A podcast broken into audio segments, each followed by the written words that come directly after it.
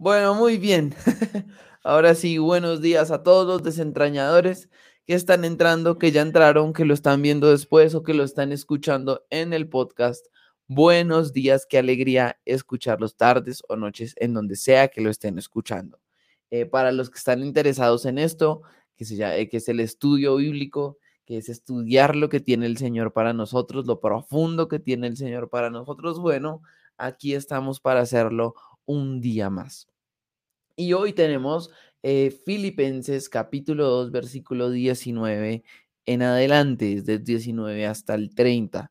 Hoy vamos a ver la historia de dos hombres o el ejemplo de dos hombres eh, bien importantes eh, para Pablo. ¿Listo? Em, y si sumamos el ejemplo de Pablo, podríamos hablar de tres hombres. Entonces, em, ¿a qué los quiero llevar? Venimos de una, de una exhortación de Pablo a los filipenses, de pilas les hace falta. Bueno, esto ya lo hemos explicado varias veces, lo he hecho muchas veces, pero de pilas les hace falta. Y bueno, va a entrar Pablo a dar una especie de instrucciones personales, ¿verdad? Y a contarnos algo que ha pasado con dos personas en particular. Sin embargo, estas dos personas y estas instrucciones personales, uno diría, bueno, Pablo usualmente pone este tipo de cosas al final de la carta y aquí lo está poniendo en toda la mitad de la carta. Eh, Pablo usualmente pone este tipo de cosas, espérense porque creo que está toteando un poquito.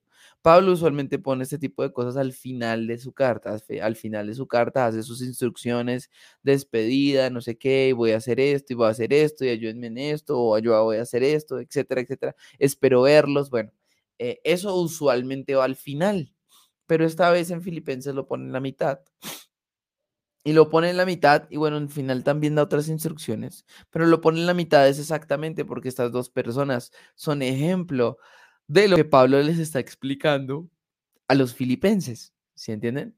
Entonces Pablo les está haciendo esta exhortación a que por favor dejen de pensar en sus propios intereses, a que por favor se concentren en las cosas del Señor, a que hagan todo sin, ¿cómo decía? Sin alegar, a que hagan todo sin criticar, eh, ah, por favor, dejen de agarrarse entre ustedes, dejen de no sé qué, bueno, etcétera, etcétera, etcétera, etcétera. Una cantidad de cosas em, que está diciéndoles Pablo, que es lo que hemos visto atrás pilas, y lo, lo, describimos, les hace falta pelo para la moña, etcétera, etcétera, etcétera. Eh, pero eh, Pablo pone estas instrucciones aquí, uno diría, ok, Pablo dejó de hablar de esto. No, no dejó de hablar de esto, está mencionando a dos hombres que para él es un ejemplo ante los filipenses. Dos hombres de los cuales hoy vamos a ver un poquito la historia y son ejemplo para los filipenses porque han hecho lo que Pablo les ha insistido en hacer. Eh, ese pelo que al filipense les hace falta para la moña, estos dos hombres eh, lo tienen y lo han hecho. Y entonces Pablo aprovecha esas instrucciones personales para hablar de estos dos hombres y para ponerlo en, el pedazo de la carta en donde sabe que los filipenses van a ser... Perdónenme, nunca había bostezado, así que vergüenza con todos ustedes. Les pido disculpas. Em, en donde sabe que los filipenses van a interpretar esto no solo como instrucciones personales, sino como hombres que son ejemplo a seguir dentro de aquella congregación. Y voy a dejar de dar tanta introducción y vamos a meternos a ver, eh, a ver qué es lo que Pablo tiene para hablarnos de estos hombres. Bienvenida, Yolandita. Y, y tenemos aquí, el título va a ser, pues ya se nos adelantó el título Timoteo y Epafrodito, ahí está. Si alguien quiere ponerle nombre a un hijo, ahí tiene Epafrodito, se lo, se lo, se lo, se lo, se lo recomiendo, está bueno ese nombre de de Epafrodito. Eh, si alguno se llama Epafrodito, no se me, no se me ofenda, listo. Simplemente no es un nombre tan común. Eh, sin embargo, eh, pues nos va a hablar de estos dos, de estos dos hombres. Y se los voy a leer por encimita, les voy a leer por encimita los primeros versículos nomás, que van a hablar de Timoteo. Y la segunda parte va a hablar de Epafrodito. Espero en el Señor Jesús enviaros pronto a Timoteo para que yo también esté de buen ánimo al saber de vuestro estado, de vuestro estado. Pues a ninguno tengo del mismo ánimo y que tan sinceramente se interese por vosotros, porque todos buscan lo suyo propio, no lo que es de Cristo Jesús. ¿Se dan cuenta? Aquí está el golpe. eh, cuando les habla que hagan las cosas desinteresadas, etcétera, etcétera, etcétera. Bueno, aquí de, Timoteo le está diciendo, eh, todos buscan lo suyo propio y no lo que es de Cristo Jesús. O sea, Timoteo sí lo hacía. Él sí buscaba lo que era de Cristo Jesús y no lo suyo propio.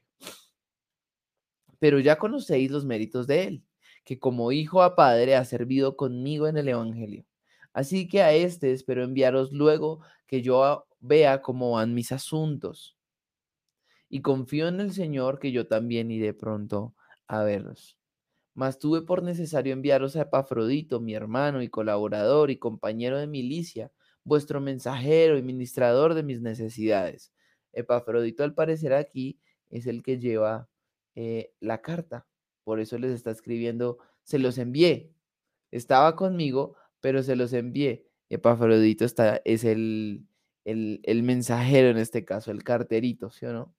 A ponerlo aquí llevando una carta con un gorrito, con un gorrito de cartero. Eso, muy bien. Entonces, es Epafrodito llevando la carta. Pero vamos, ya después miramos qué, tiene más eh, Epafrodito para contarnos. O bueno, qué tiene más Pablo para contarnos de Epafrodito porque él tenía gran deseo, gran deseo de veros de todo, a todos vosotros. Gravemente se angustió porque habíais oído que le había enfermado. Esto es algo que voy a tener que resaltar ahorita. Ajá. Porque en verdad estuvo enfermo a punto de morir, pero Dios tuvo misericordia de él, no solamente de él, sino también de mí, para que yo no tuviese tristeza sobre tristeza. Esto también lo voy a señalar ahorita que no se me olvide nada. Tristeza sobre tristeza. Así que le envío con mayor solicitud para que al verle os gocéis y yo esté con menos tristeza.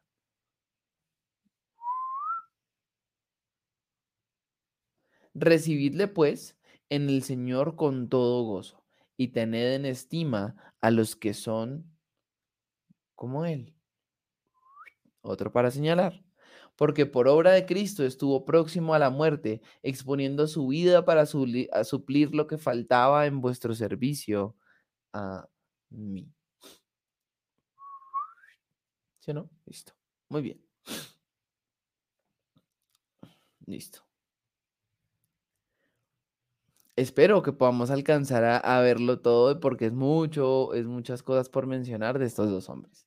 Y entonces Pablo va a hablar de estas dos personas importantes para él, una llamada Timoteo y otra llamada Epafrodito.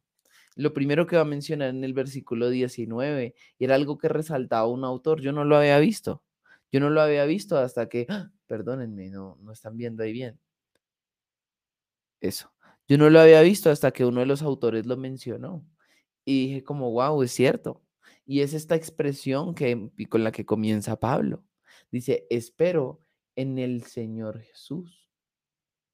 Espero en el Señor Jesús enviarles pronto a Timoteo. Y, y decía el autor algo interesante. Y en esto estoy totalmente de acuerdo con él. Y decía, esta frase de en el Señor Jesús, ¿verdad? La pongo entre comillas no porque sea mentira, sino por, para resaltarla. En el Señor Jesús. No es, un, no es un simple cliché para Pablo, decía él. Esta frase es una realidad viva en la vida de Pablo. Y lo hemos visto aquí muchas veces. Buenos días, Rubicita. Lo hemos visto aquí muchas veces. Esta frase sí es una realidad en este hombre. Cuando este hombre dice, que va a hacer algo en, que en el Señor Jesús, es porque su vida entera respira, rodea y no sé cómo más decirlo, grita Jesús, grita Jesús. Así que Pablo les está diciendo algo así como, si el Señor Jesús me lo permite, si el Señor Jesús quiere que así sea y si Él me dice que así lo haga, entonces pronto les enviaré a Timoteo. Pronto les enviaré a Timoteo, pero solo si él, solo si él dice que sí. Solo si él me dice que sí. Y veo, veo que aun cuando muchos de nosotros eh, podemos usar esta frase, eh, en Pablo es una vívida realidad, vívida realidad. Es seguro que antes de, tomar la decisión, Pablo iba, Pablo iba a orar, Pablo iba a pedirle al Señor que fuera él el que le diera el visto bueno y ahí sí Pablo iba a hacer lo que él consideraba eh, quería hacer y era enviar a Timoteo hacia los, hacia los, hacia los, los que, la iglesia en Filipos. Me gustó mucho ese autor que resaltó eso, porque yo decía, tiene toda la razón. Y esto usualmente uno lo pasa a leer rápido. En el Señor Jesús espero enviarles porque suele uno tomarlo como una expresión, pero no es una expresión para Pablo, es una realidad. Es una realidad, es una realidad. Él sí lo iba a hacer. Él sí le iba a pedir al Señor Jesús que fuera el que le dijera. Él sí, si el Señor Jesús decía que no, no enviaba a Timoteo ni por el Chiras lo decía. Él sí tenía la sensibilidad para escuchar al Espíritu Santo en todo, en, bueno, para escuchar al Espíritu Santo y que el Espíritu Santo le dijese sí o no. Y si el Espíritu Santo llegaba a decir que no, ni por el Chiras, Timoteo, tú te me vas para para, ¿cómo se llama? Para eh, Filipos. De hecho, están, es que, perdónenme si me extiendo un poco en esto, pero es importante, es muy, muy importante, porque es cuando llamamos al Señor Dios y Señor de nuestra vida, es porque literalmente esto no es un cliché, sino es una realidad. De lo contrario, no es el Señor de nuestra vida. Muchos lo tienen como Salvador, pero no lo tienen como Señor, porque porque ni siquiera nos preocupamos por decirle, Señor, ¿tú qué piensas acerca de esto? ¿Qué debo hacer aquí? ¿Cuál es la decisión siguiente que debo tomar? Y Pablo para algo tan, llamémoslo normal, como decirle a Timoteo, ven, pégate el viaje y conoce y mira cómo está Filipo, si me cuentas cómo están, eh, tiene que preguntarle al Señor, aún en decisiones en las que uno diría, bueno, pero es obvio, Pablo quiere y, y no tiene nada de malo, no está pecando por hacerlo, no, pero a Pablo no le importa si peca o no peca.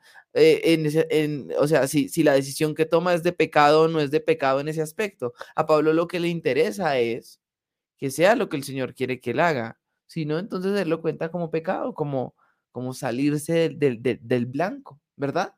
Y, y, y, es tan cierto con Pablo que Pablo está ahorita encarcelado en Roma por haber escuchado al Señor Jesús, por haber estado en el Señor Jesús. Si ustedes no se acuerdan, él fue el Señor el que le dijo, vete a Jerusalén. Y en el camino a Jerusalén, varios le profetizaron, Pablo, si llegas a Jerusalén, te van a apresar. Si llegas a Jerusalén, te van a poner cadenas. Si llegas a Jerusalén, te van a atrapar por fin. Te has librado, pero te van a atrapar. Si llegas a Jerusalén, tu vida va a correr riesgo. Y Pablo lo único que podía decir era, a mí el Señor me dijo que fuera a Jerusalén. Sí, pero también te está diciendo que vas a pasar momentos difíciles. Sí, pero es que Él me dijo que fuera a Jerusalén. Punto. Entonces, esto es una realidad impresionante en la vida de Pablo, que aun cuando le dicen, oye, no lo hagas porque no te conviene, Pablo dice, es que a mí Él me dijo. Punto. Y si Él me dijo, yo lo hago. Entonces me gustó muchísimo eso, que resaltó el autor, porque pensando en todo lo, y bueno, lo que les hablé de más, eso sí es algo que, que yo tengo es en mi corazón de lo que he estudiado y demás, pero pensando en todo lo que era Pablo, yo decía, tiene toda la razón, tiene toda la razón. Cuando este Señor dice, en el Señor Jesús espero enviárselos, no lo dice por expresión alguna, lo dice porque en serio Pablo va a tomar la decisión agarrado de lo que Cristo le diga que haga. Y ojalá Dios quiera, nuestro corazón se encontrará de la misma manera. Espero pronto en el Señor Jesús tomar esta decisión, no porque yo considere, porque yo estoy haciendo el estudio y porque ya al final de todo decidí que este era lo mejor. No es que esté mal ese proceso, por supuesto que está bien, el Señor nos dio inteligencia, pero aún y a pesar de ese proceso, espero que sea el Señor Jesús el que guíe cada una de mis decisiones. Y continúa Pablo hablándoles acerca de lo que él quiere que haga, de lo que él quiere que haga Timoteo. Eh, y Timoteo, la labor de Timoteo principal, a pesar de que Timoteo iba a pastorear y demás, era el saber cómo estaba la iglesia en Filipos. Entonces miren que era algo, e, él dice, para que yo también esté de buen ánimo, ¿no? Era algo bueno, pero no era algo tan bueno. Porque Pablo viene a decirles, abandonen la no sé qué, abandonen. Y Pablo, para y me voy a adelantar un poquito, para permitirles cierta alegría a, los filipenses, no, sino que Pablo se alegraba en la alegría de los filipenses, les manda primero a Epafrodito y uno dice, bueno, pero ¿por qué les manda primero a Epafrodito y no lo manda de una vez con Timoteo? ¿No? Póngalo en oración y mándelo de una vez con Timoteo si es lo que el Señor quiere. Ah, pero uno dice, ¿y por qué, y por qué entonces Epafrodito va primero, verdad?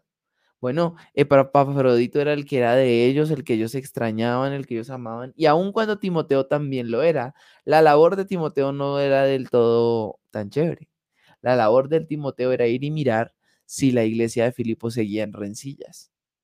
Ir y mirar si la iglesia de Filipos seguía en, en críticas los unos con los otros ir y mirar si la iglesia de Filipos había podido amarse los unos por los otros y ponerse por primeros. Entonces la labor de, de, Timoteo, a, pesar de que era muy pastoral, también hablaba de, cierto regaño, de cierta exhortación, de cierto eh, momento fuerte, ¿no? Era decirles, bueno, ¿qué pasó? ¿Siguen peleando? ¿Siguen agarrados? ¿Pero qué está pasándoles? Entonces Pablo permite que primero vaya Epafrodito para que ellos se alegren con Epafrodito. ¿Qué pasó? Ya vimos un momento muy difícil y ya lo vamos a ver un momento muy difícil y muy complicado. Se alegren con su llegada, lean la carta de Pablo, digan, Señor Jesús, perdónanos porque nos hemos dejado caer en la crítica, en la murmuración y en toda esa basura. Cambien su corazón, bueno, busquen frente al Espíritu, con el Espíritu Santo, cambiar y transformar su corazón. Y entonces Timoteo entre a la cena, llegue, vea un corazón reformado, gracias a lo que el Espíritu Santo les habló a través de Pablo y entonces eh, el mismo Timoteo se devuelva, ¿verdad? Primero llegó Epafrodito, ¿no? El mismo Timoteo se, se devuelva o le envía una carta a Pablo y Pablo desde la cárcel, ¿verdad? Este va a ser Pablo encarcelado. Y Pablo desde la cárcel lea o sepa o le llegue la noticia por fin a través de alguien o porque Timoteo se volvió que los filipenses cambiaron su corazón caminan en un solo ánimo, eh, siendo una sola iglesia, que Sintique y, ay, se me olvidó el nombre de la otra, ah, Eodia, creo que es Eodia y Sintique, se pusieron de acuerdo, se aman, se quieren, tienen sus diferencias, pero han, sabido poner sus diferencias frente al Señor y eso no les quita el amor que tienen la una por la otra, ni los, los que tienen en general. Y entonces Pablo dice, así yo en medio de esta cárcel eh, me pondré de un muy buen ánimo. Si entienden la jugada de Pablo, ¿no? Vaya para Afrodito, lean la carta, llénense del Espíritu Santo y cambien el corazón, eh, el corazón que tienen de murmuraciones y de críticas. Ámense. Y cuando llegue Timoteo y él me mande y los vea y se alegre y los pastoree y luego venga y me lo diga, eh, yo esté feliz sabiendo los filipenses triunfaron en esta lucha. Eso era lo que estaba diciendo Pablo detrás de todo esto. Ahora, ¿por qué va a ser importante? Bueno, seguimos hablando de Timoteo como servidor. Y Dios quiera empecemos a encontrar parecidos de Timoteo con nosotros, o más bien las también las cosas buenas de Timoteo muestren nuestros defectos a nosotros mismos eh, y podamos decir, uy Señor, yo quiero ser así. Bueno, entonces en el versículo 20 empieza a decir Pablo y usa una palabra interesante y es la, la que traduce como mismo ánimo. Y es exactamente eso, es un mismo sentir, un mismo objetivo. Dice Pablo que entre los que están con él allá en Roma no tiene nadie el mismo ánimo. Y tampoco tiene nadie que los ame tanto a ellos. Ahora, ¿Por qué, Timoteo lo amaba tanto a los filipenses?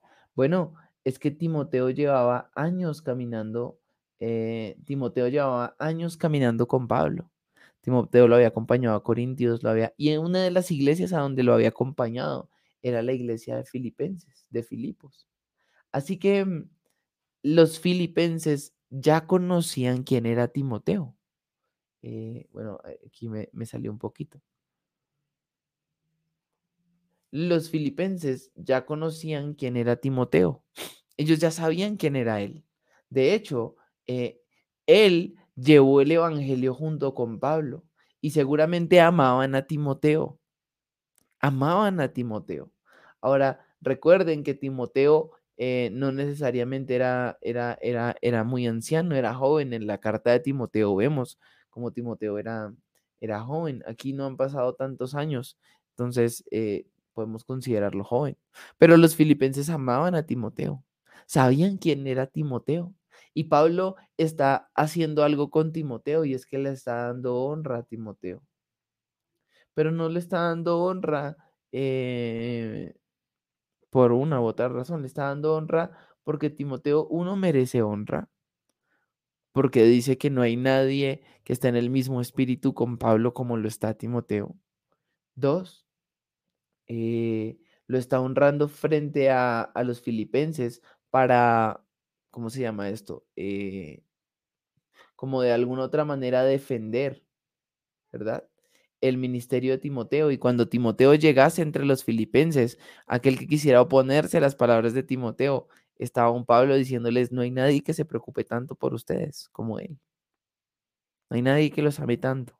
Ay, Timoteo nos quiere, nos quiere, no, no, la tiene montada. No, no, no, es que no hay nadie que los ame como, como, él, como él los ama. Entonces no solo es darle honra y defender el ministerio de Timoteo frente a ellos, sino también es resaltar las, resaltar las deficiencias de los filipenses, se lo podemos aquí al lado de los filipenses, resaltar las deficiencias de los filipenses, mostrándoles eh, a, un, a un Timoteo, ¿verdad? Mostrándoles a un Timoteo. Y entonces dice, eh, dice que de Timoteo, miren, no hay nadie que, los, que, que tan sinceramente se interese por el bienestar de ustedes.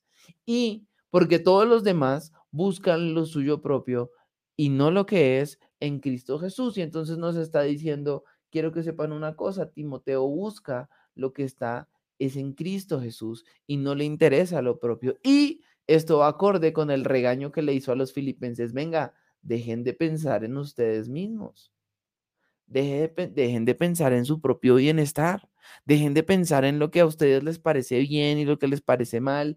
Dejen de pensar en sí, en, en, en que están bien, en, en, que es que yo, es que yo, es que esta persona, es que, es que él piensa diferente, es que él no es como yo, es que él me hizo, es que, es que el otro también, y es que, se, es que son, es que son, y es que son conmigo, y es que pobre yo, es que hay de mí. Dejen de pensar en ustedes mismos.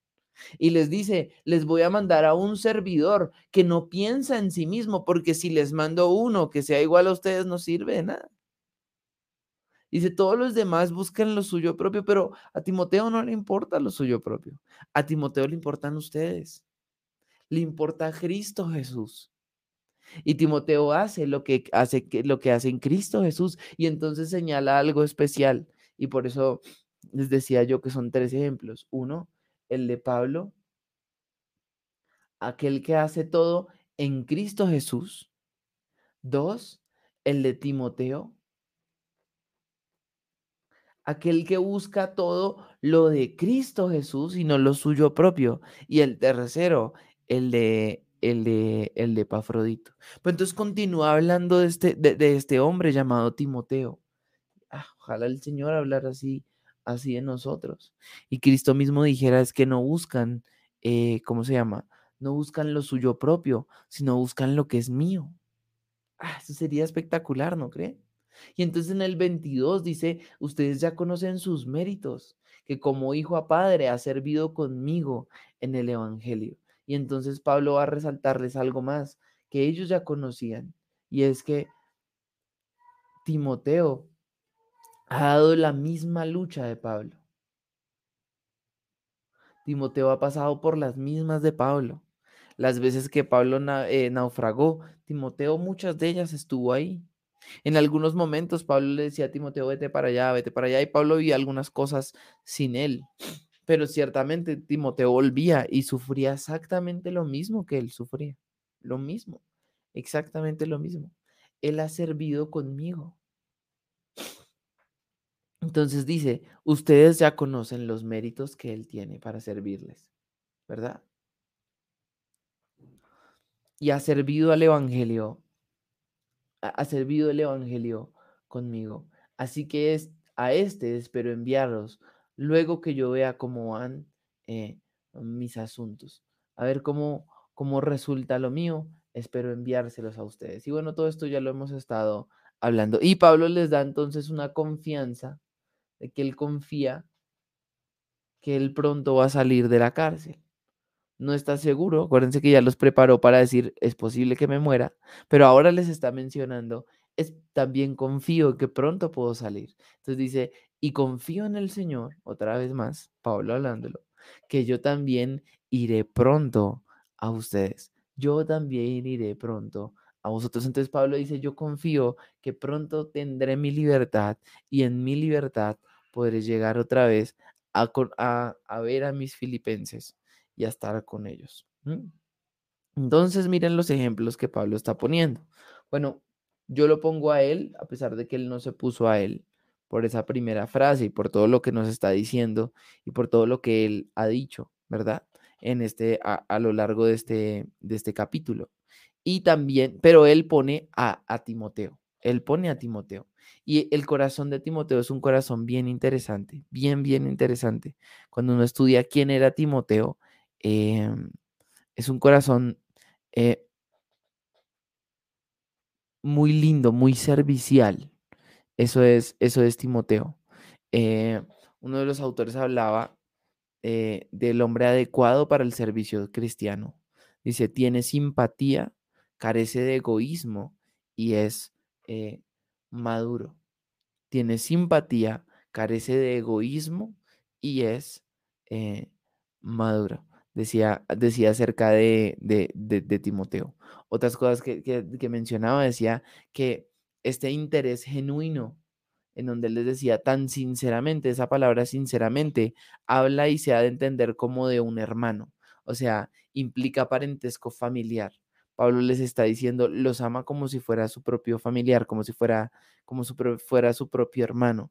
Entonces Pablo con ese sinceramente les está diciendo, el interés de Timoteo por ustedes es como el de un, es como el de un hermano. Había otras cosas también que, que, mm, que quería resaltarles aquí, eh, que este mismo autor hablaba y me gustó muchísimo. Eh, decía, la otra que decía era, eh, la palabra méritos cuando dice, pero ya conocéis los méritos de él. Decía que se aplicaban, que era una palabra que se aplicaba al oro y a la plata que habían sido probados y aceptados como moneda corriente. Entonces lo que le está diciendo es que está hablando desde la madurez de Timoteo y está diciendo que Timoteo se probó como al oro y a la plata.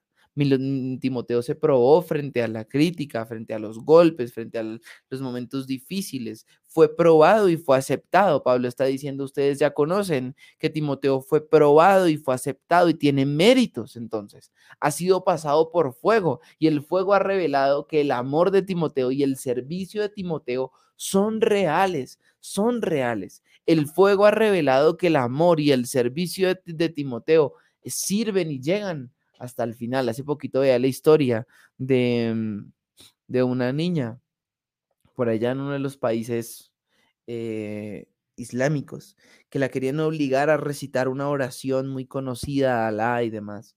ella era cristiana y se negó a hacerlo y la golpearon y, la violaron y la dejaron golpeada y, y maltratada detrás de todo esto. Y eso es pasar por fuego.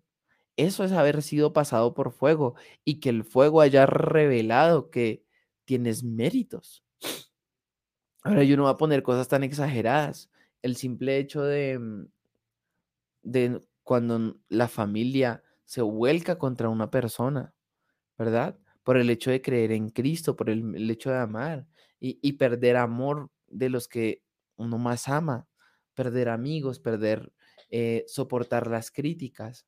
Todo eso es pasar por fuego. Todo eso es tener méritos delante del Señor. Pero hay muchos que frente a la, al primer, a la primera, ¿cómo se llama? A la primera crítica, al primer decir no, eh, como, como, lo decimos, se, se ¿verdad? Eh, y ellos son, para lo, que Pablo diría, los que buscan lo suyo propio.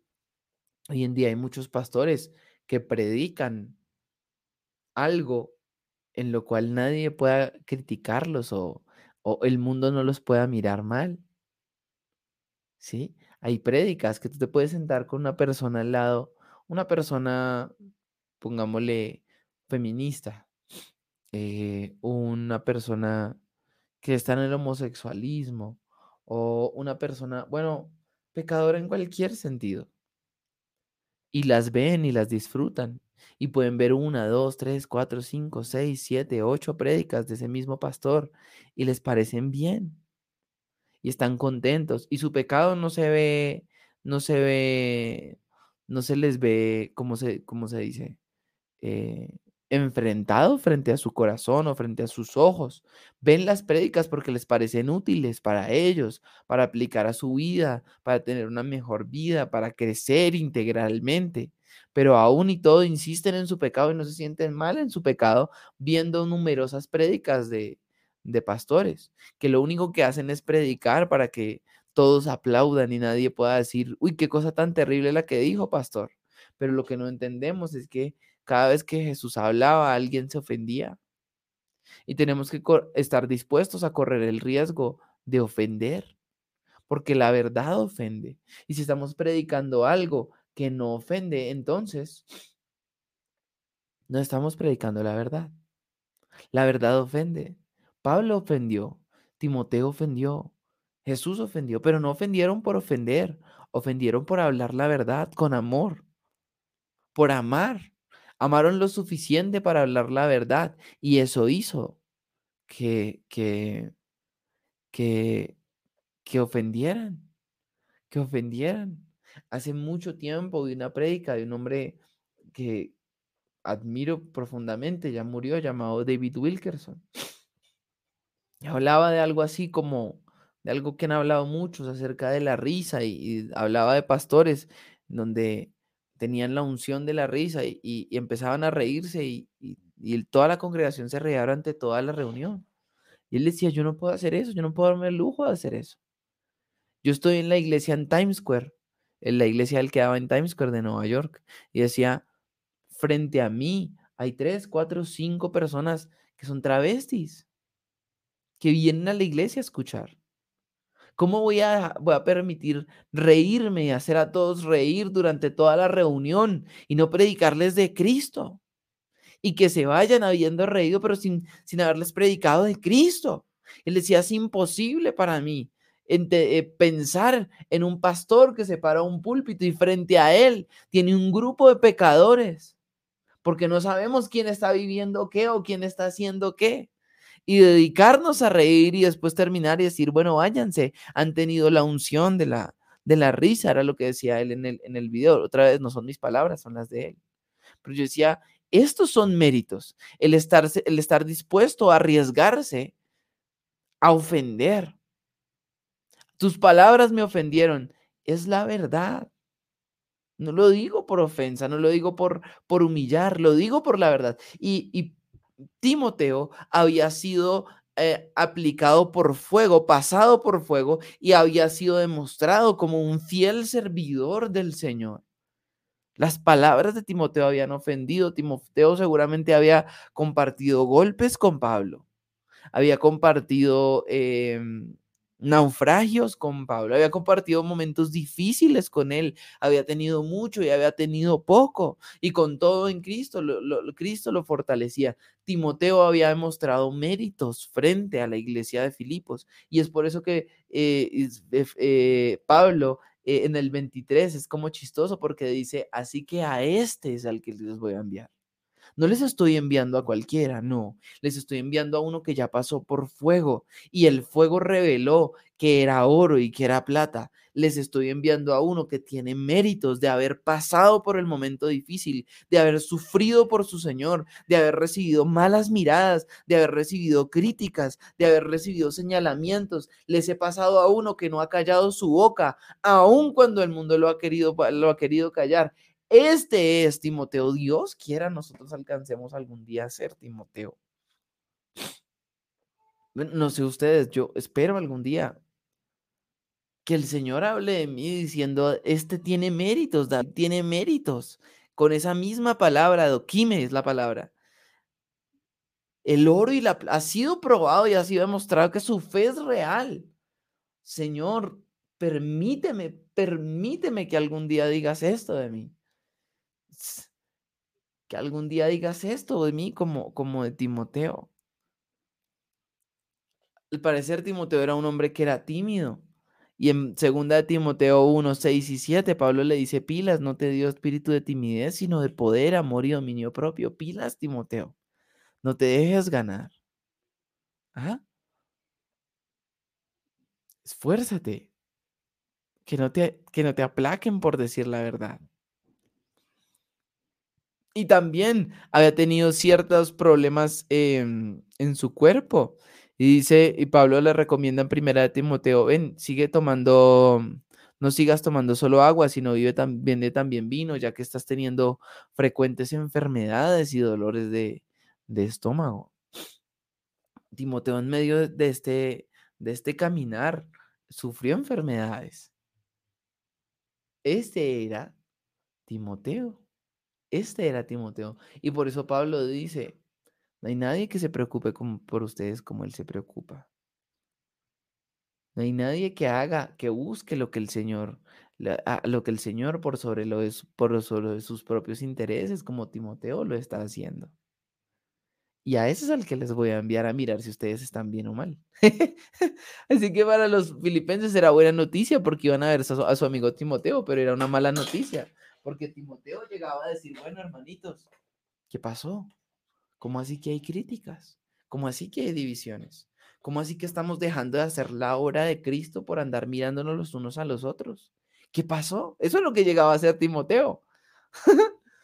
y bueno, ya nomás, eh, hay mucho más por hablar de Timoteo, pero pues el tiempo no nos, no nos da. Y vamos a ver en, el, entonces en al otro hombre llamado Epafrodito en estos 15 minuticos que nos quedan.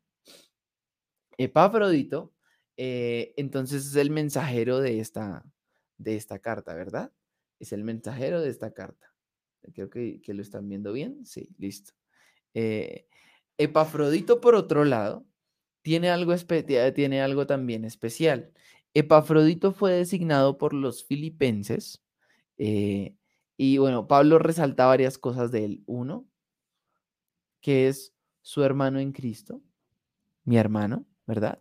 Dos, que ha sido su colaborador, o sea, ha estado en el Evangelio también, ha servido con Pablo en el Evangelio. Y tres, que ha sido compañero de milicia, o sea que Epafrodito también ha vivido luchas. Este es Epafrodito. Y los filipenses sabían por qué mandaron a Epafrodito. Imagínense eso. Entonces, y lo llama vuestro mensajero, ministrador de mis necesidades. Esto es espectacular, porque resulta que los filipenses sabían que Pablo estaba en la cárcel y se preocuparon por Pablo porque lo amaban. Por eso, ¿se acuerdan que les decía, amados míos? La relación entre Pablo y los filipenses era de un amor profundo. Por eso a Pablo le dolía que siguieran en críticas y murmuraciones. Pero entonces eh, los filipenses reúnen una ofrenda para Pablo, para ayudarle. Y escogen a Epafrodito. Y Epafrodito dice, yo voy, yo voy a Pablo. Entonces, si estos son los filipenses, ¿verdad? Si estos son los filipenses y este es Pablo, Epafrodito se vuelve el mensajero que va a donde Pablo. Y Epafrodito le lleva, eh, le lleva a Pablo lo que los filipenses le enviaron. Imagínense el amor que tenían los filipenses. Ahora acuérdense que no era una, una, una iglesia con mucho dinero. Y lleva a Pablo lo que los filipenses le enviaron. Pero Epafrodito no solo hace eso, sino que Epafrodito se queda con Pablo y ministra sus necesidades. O sea, Epafrodito se vuelve algo así como un, un mayordomo para Pablo. Pero no porque Pablo le estuviera pagando, sino porque en esos momentos difíciles de cárcel de Pablo, Epafrodito se empieza a preocupar por Pablo y empieza a trabajar en pos de Pablo. Imagínense lo que era este hombre. Muchos quieren tener ¿y se acuerdan lo que les hablé del don del servicio ayer? Bueno, Epafrodito tenía este don. Epafrodito sirvió a Pablo, no sintiéndose menos que Pablo, sino por amor a Pablo. Ah, es que él lo sirvió. Uy, Epafrodito tan servil. Eso no es malo delante de los ojos del Señor. Decir servil frente a los ojos del Señor no es malo. Es tener el don del servicio. Y Epafrodito lo hizo y Pablo jamás se sintió mayor y bien hecho. Y le pongo el pie encima porque usted trabaja para mí, usted es menos que yo. Jamás. Eso no puede ser el pensamiento de un cristiano. Ni siquiera si algunos tienen la oportunidad de tener una persona que les ayude en la casa, Jamás puede ser él, usted es menos que yo, jamás, jamás, jamás. Y Pablo jamás miraría a Epafrodito de esa manera. De hecho, para Pablo era un honor tener a un hombre que ha llevado el Evangelio con él, que ha luchado con él, que ha tenido momentos difíciles con él y que ahora no solo le lleva la, la, la, la ofrenda y se toma un viaje largo para llevarle la ofrenda de Filipenses, sino que ahora es ese hombre el que sin sentirse menos sirve las necesidades de Pablo en medio de la cárcel, porque Pablo ya está grande, ya está más anciano. Y para Pablo es un honor tener a Epafrodito. Y, y Pablo entonces defiende otra vez a Epafrodito, la labor de Epafrodito, y les dice, les está diciendo a los filipenses, lo hizo y lo hizo muy bien.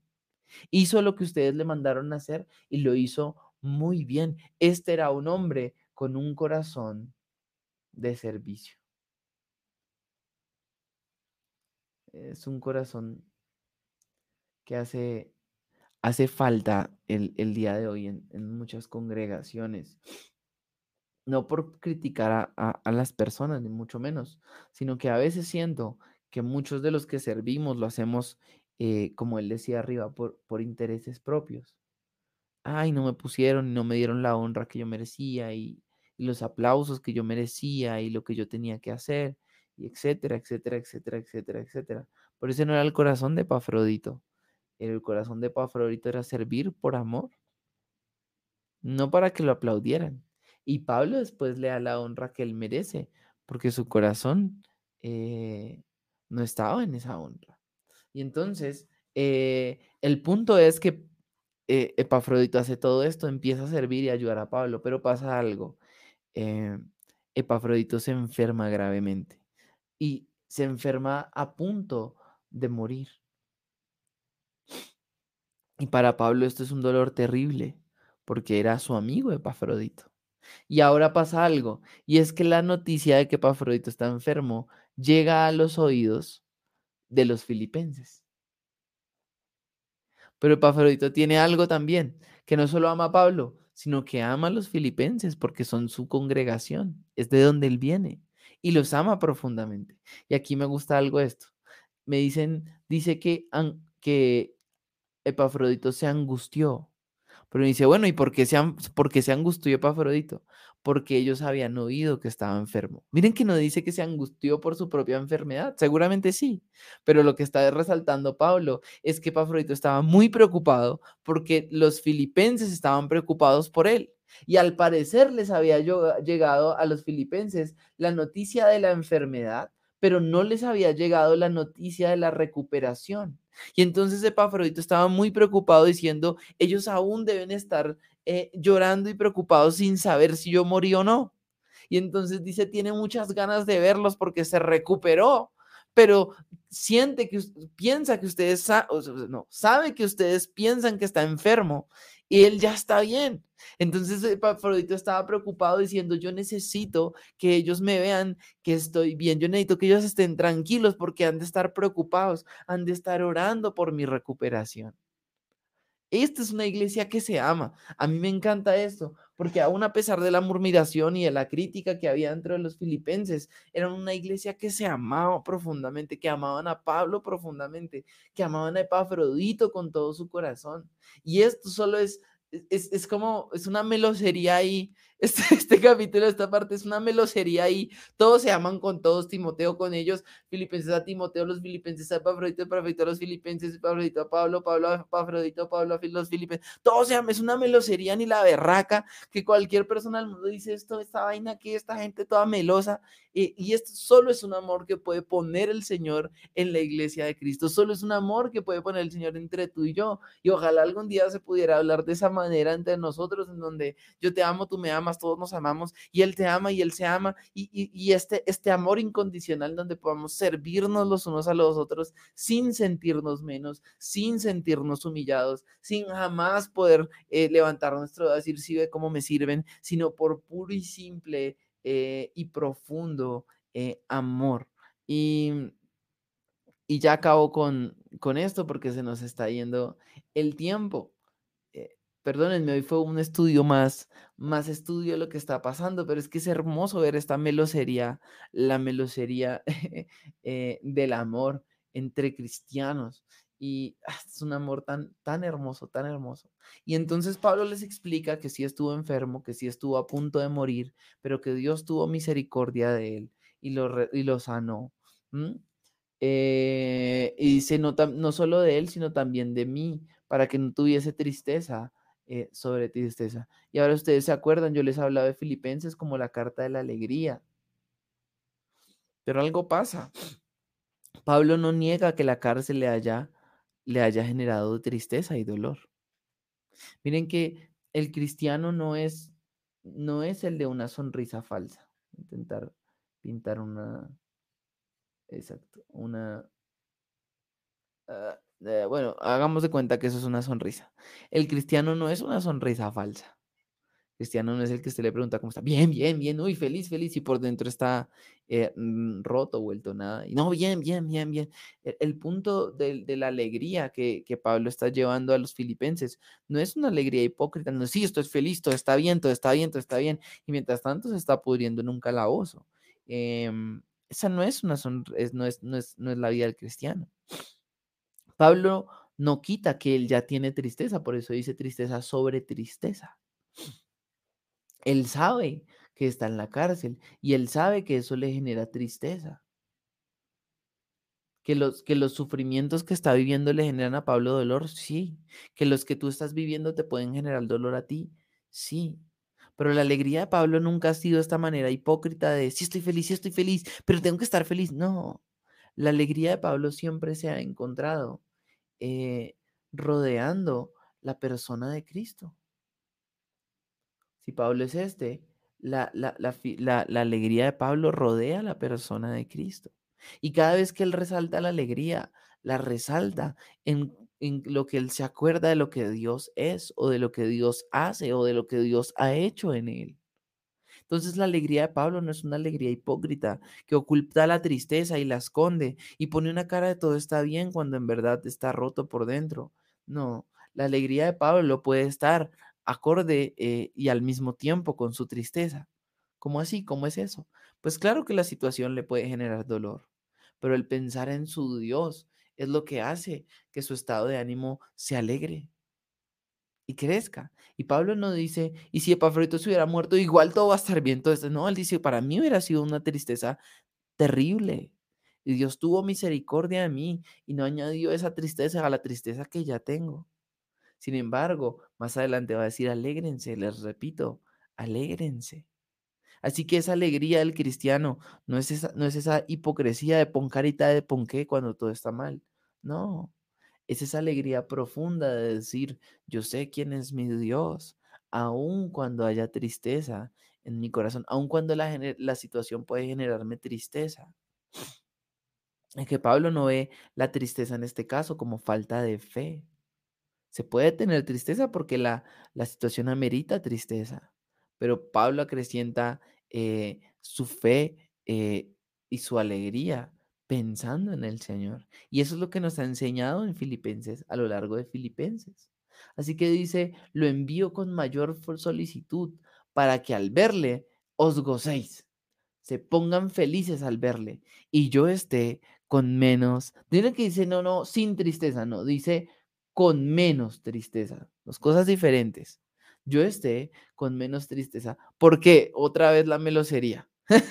El amor y la ternura que llena, dice aquí Rubicita. Otra vez la melosería. ¿Por qué? Porque yo sé que ustedes van a estar felices. Y si sé que ustedes van a estar felices, entonces yo voy a estar más feliz. Una vez más, Pablo, qué meloso eres, hermano. qué meloso eres. Pero Pablo dice, si yo sé que ustedes están felices porque están con Epafrodito, entonces yo voy a estar feliz. Aun cuando me va a hacer falta Epafrodito acá, eh, yo voy a estar feliz porque ustedes van a estar felices. Y entonces, eh, todo esto es una carta de amor impresionante. Y por eso hay mucho amor al decir, por favor, por favor, dejen la crítica, dejen la murmuración, por favor. Si, si algo sabían los filipenses es que les escribía a uno que los amaba y que les iba a enviar a uno que los amaba, como era Timoteo. Y entonces dice el 29, recibidle pues en el Señor con todo gozo. Cuando llegue, mejor dicho, cuando llegue Epafrodito, a recontralégrense, tener estima y tener en estima a los que son como él. He aquí, ve algo Pablo para resaltar de Epafrodito y lo pone como ejemplo y reconoce que como él también hay otros y dice, estimen grandemente a los a los a los que son como él y como Timoteo lo voy a meter yo aquí, voy a decir a los que tienen méritos como lo tenían Epafrodito y como lo tenían eh, Timoteo, a los que han sabido vivir y a los que el fuego ha revelado que su fe es real, que su fe es de oro. Por último, porque por la obra de Cristo estuvo próximo a la muerte, exponiendo su vida para suplir lo que faltaba en vuestro servicio por mí. Esta palabra exponiendo, voy a subir el video por ahí en, en una hora, quizás, una o dos horas. Voy a subir el video explicando esa palabra de exponiendo y lo que, lo que significa, porque lo que significa es genial, genial, genial, genial. Voy a subir el video en Instagram y lo voy a subir en, en Facebook. Para los que no tienen Instagram, en Facebook ya abrí Desentrañando Maravillas eh, para que lo busquen. Des. arroba des.maravillas en Facebook Ahí lo, ahí lo van a encontrar para que lo sigan. En Facebook voy a subirles la explicación de esa palabra exponiendo su vida por causa eh, de Cristo. Y, y, lo más lindo es que Pablo, otra vez meloso, dice, lo hizo para suplirme lo que a mí me faltaba y lo hizo en vuestro servicio por mí, sirviéndoles a ustedes lo que ustedes le habían mandado hacer eh, por mí. Entonces podríamos llamar este pedazo el pedazo de la melosería. Todos se aman, todos se quieren, todos se consienten, todos se preocupan el uno por el otro, todos ponen a Cristo como primero y después a sus hermanos antes que a ellos mismos. Eh, qué hermoso ejemplo nos da Epafrodito y qué hermoso ejemplo nos da Timoteo. Un ejemplo de cristianos que aman. Eh, más chica, como pocos aman. Así que bueno, yo se los digo hoy, los amo. Y sé que muchos de ustedes también eh, eh, me aman, los amo. YouTube dice, para, pues que yo no tengo los otros para verlos. Ah, bueno, listo, también lo voy a subir al YouTube, pero el YouTube de Desentrañando Maravillas. Entonces vayan al YouTube de Desentrañando Maravillas y ahí también voy a estar subiendo el video de la explicación en Facebook, en Instagram y en YouTube de Desentrañando Maravillas. Eh, los amo, queridos hermanos, los amo con todo mi corazón y oro para que el Señor ponga en medio de nosotros el amor de Pafrodito que podía servir sin sentirse menos. El amor de Timoteo que había dado méritos de amar al Señor y amar a sus hermanos más que a cualquier otro. Y el amor de Pablo que todo lo que hacía lo hacía conforme a lo que Jesús le mandaba a hacer. Y cuando ese amor reine en medio de nosotros como congregación, como iglesia de Cristo, estoy seguro, segurísimo que ya no va a haber espacio ni para la crítica, ni para la murmuración, ni para nada de esa basura. Y seguramente el Señor nos llevará a hacer cosas grandes, como lo hizo con Epafrodito. Aquí Pablo está resaltando algo, una labor que muchos diríamos, ah, eso no es grande, solo servir a Pablo. Eh, para Pablo era muy grande, pero Epafrodito había luchado el Evangelio y había llevado el Evangelio a muchos. Así que había otras labores que nosotros consideraríamos grandes que él también hizo. Y en todas, para Pablo son igual de especiales. Gracias por estar conmigo en Desentrañando Maravillas. Dios los bendiga. Si son parte de la iglesia de Cristo, los amo con todo mi corazón. Si no lo son, también los amo, pero oro para su salvación.